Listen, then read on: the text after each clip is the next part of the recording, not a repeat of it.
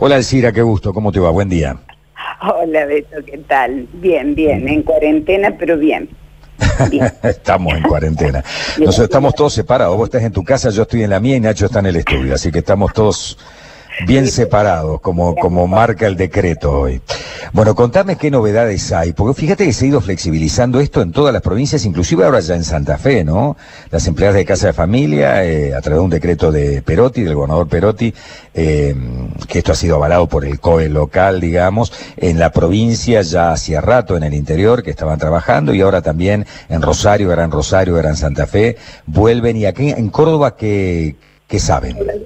Acá en Córdoba todavía no hay novedades. Yo he tratado de incluso ver en los lugares también en el interior porque decía que eran zonas blancas. Sin embargo, los intendentes los jefes comunales no tomaron todavía la medida de flexibilizar tareas generales. Lo que sigue en pie es la cuarta categoría y lo que, que es el cuidado de personas, pero cuesta muy mucho eh, esta cuarentena nos ha demostrado realmente cómo somos, ¿no? Fíjate que cambiarla de categoría para que vaya a trabajar, hasta tener una expresión, yo no te voy a pagar mientras vos no trabajes. Entonces eh, te das cuenta, Beto, a lo que es nuestra sociedad, que no es novedad, pero todavía no hemos salido de la servidumbre. Eh, me parece que es un llamado de atención muy fuerte, porque ¿cómo te voy a pagar si no vas a trabajar? No nos consideran trabajadoras. Eh, han hecho cualquier cosa en esta época para lograr que vayan.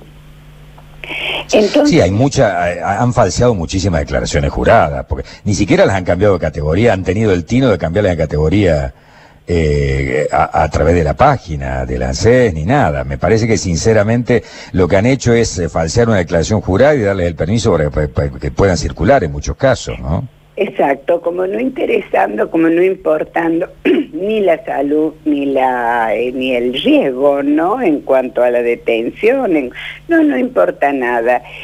vos tenés que venir. Y lo más grave de ayer que escuché en un medio televisivo que se dice que nosotros no puede haber protocolo porque tenemos que pasear la mascota. A ver, nosotros no tenemos por qué hacer tareas que no nos corresponden. Nosotros estamos para lavado, limpieza, hablo de tareas generales.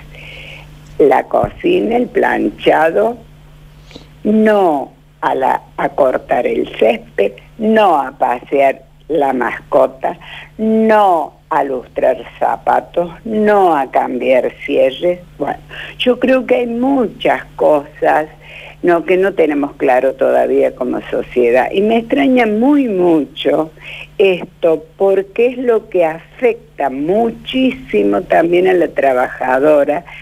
Nosotros como trabajadoras tenemos muy metido adentro que debemos someternos, porque es una sociedad así somete el que tiene y no es así.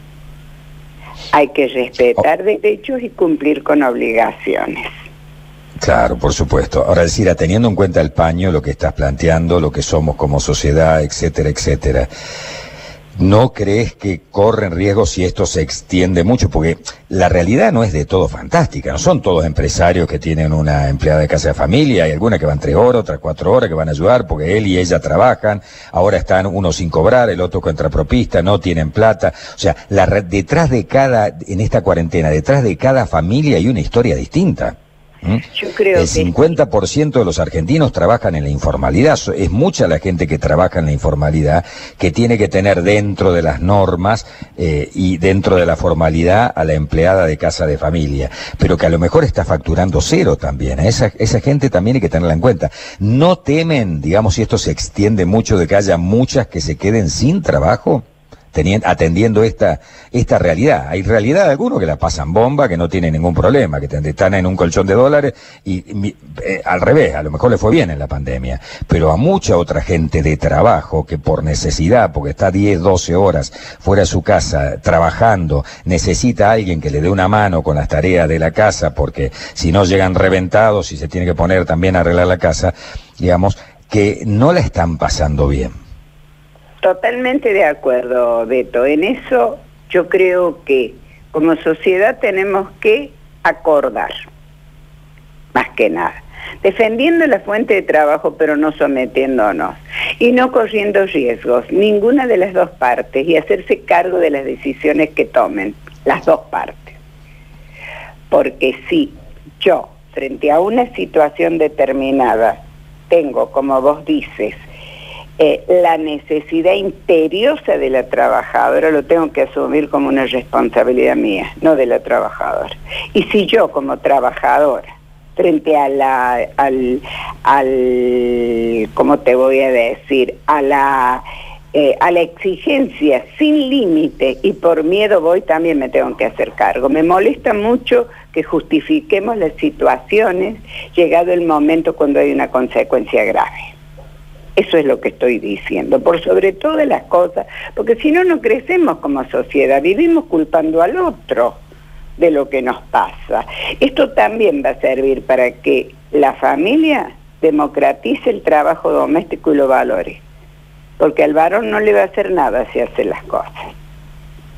Y si lo compartimos entre todos... De hecho, lo estamos haciendo, haciendo que lo estamos haciendo. Y no, y no te pasa nada, obvio que no te pasa nada. El otro día, te voy a contar una experiencia personal. El otro día, en la, en la verdulería, mi ex empleador dijo, era empleado de mi mujer. Entonces sigue todavía eso, ¿eh? está muy marcado. Está muy marcado y eso también hay que cambiarlo, porque no es con pañuelos que se cambia una sociedad. Ustedes estuvieron, Alcira, eh, reunidos en el COE, ¿no? Con las autoridades del COE. ¿Por qué creen en el COE que es inconveniente ahora con esta flexibilización? Fíjate, el lunes vuelve eh, la tarea en tribunales en capital, la mayoría de, las actividades, o sea, ya casi todo el mundo va a estar fuera de su casa, con excepción de algunos empleados de planta permanente de la administración pública, todo el mundo vuelve a las tareas. ¿Cuál es el motivo por el cual entienden que es peligroso, digamos, que una persona a la que le paguen eh, el transporte o le den la posibilidad de que no tenga que transportarse en transporte público, vaya a su trabajo en este caso? Claro, eh, vos sabés que en base a mi ignorancia, porque me costó mucho aprender también en esta cuarentena muchas cosas, eh, intenté comunicarme con el COE, pero bueno, no encuentro la manera de llegar para pedir. Entonces, ¿qué hice? también, en base a mi manera de ser, ¿no? Entonces hice una invitación con un protocolo, invitación a empleadores y empleadas a cumplir con ese protocolo. Lo saqué así por los medios en la medida de lo posible, pero creo que es una cosa básica que la empleada tiene que llegar al lugar de trabajo, cambiarse, así sea la que hace, no la que es tarea general, la que hace la cuarta categoría, el cuidado de personas con más razón. Entonces yo creo que hay cosas que son, que caen de maduro, que tienen que estar. Ahora, eh, como no entiendo la forma de llegar para hacerlo y, estamos en este momento divididas todas, las compañeras nos manejamos por teléfono nomás, no podemos organizarnos, nos cuesta muy mucho. Entonces necesitamos que el, el, gobierno, las autoridades lleguen, bajen también en algún momento a los sectores más desprotegidos. Y estoy hablando de las organizaciones, no estoy hablando individualmente. Eso también es necesario. Así como llaman para muchas otras cosas, pueden llamar para decir, a ver, no hay interés en, ¿me entiendes? No sé si estoy pidiendo demasiado, pero me parece que también eso tendría que haber.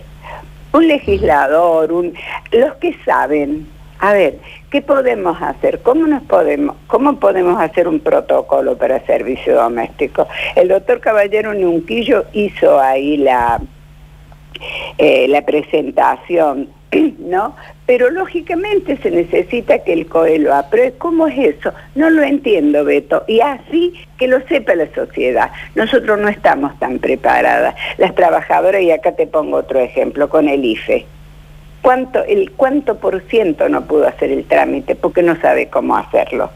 Entonces hay que ubicarse como sociedad en lo que también los de abajo no podemos llegar. ¿No tenés vos el número de la cantidad de empleadas de casa de familia que pudo sacar el IFE? O sea que cobraron 10 mil pesos extras al sueldo que los empleadores, en el caso de que sean buenos empleadores, le sigan pagando el sueldo. Y muchos empleadores les decían, no, porque ya cobraste el IFE, yo no te voy a pagar. La desprotección es muy grande, eh, Beto, en general. Fíjate, te hablo desde el sindicato, 57 años de existencia y todavía no podemos llegar a una sociedad eh, que, que emplee el 20% la tiene registrada y regularizada. Sí, es una locura. difícil caminar y sin, y sin tener nada, eh, eh, cómo mantenernos. El, la, el, lo que nosotros hacemos, tanto comisión colaboradora, yo como apoderada, todo, es una opción de vida. Es una tarea social. Y hemos ido aprendiendo como lo hizo Sarita, que vos bien la conociste, como lo hizo Rubén Layún desde su, eh, desde su, mm, eh, como es su profesión de abogado. Esta ley, la 26844, que fue parida en el SIMPECA Vos sabés lo que costó todo eso, pero no hay reconocimiento todavía. Y el reconocimiento no es que sea propaganda, el reconocimiento es empleen como corresponde. Vayan a la fuente a preguntar, eh, no. Estamos para servir, no venimos a destruir nada. No son nuestros enemigos los empleadores. Los empleadores, ¿quiénes son nuestra fuente de trabajo? Alcira, se nos agotó el tiempo, lamentablemente. Eh, ya vamos a hablar nosotros con la gente del COE, a ver si puede haber un acercamiento y seguramente va a venir la consulta, porque hay mucha gente que ha obrado bien, que se ha comportado bien, que, que ha estado sin trabajar, ha pagado el sueldo como correspondía y ahora ha vuelto a trabajar y, y se ven eh, en problemas, digamos, ¿no? Porque ellos vuelven y la empleada de casa de familia no vuelve, entonces hay, hay, hay un ruido y hay mucho reclamo, digamos que nos llegan a través de las redes sociales y sé yo, para que vuelvan. Así que vamos a ir avanzando. Ya son 22 distritos, 21 distritos en Argentina donde ha vuelto la empleada de casa de familia a trabajar con distintos protocolos y Córdoba con el AMBA, el conurbano y la capital federal están quedando al margen solamente, ¿no? Son muy, muy poquitos distritos los que todavía no han vuelto con, eh, con esta historia. Así que vamos a hacer las averiguaciones nosotros. Alcira, te agradecemos mucho el contacto telefónico. Gracias, ¿eh? Muchas gracias a vos, Beto. Un abrazo. Que Chao, chao, Alcira. Hasta luego. Eh, Alcira Burgos, la titular del Sindicato de Empleadas de Casas de Familia.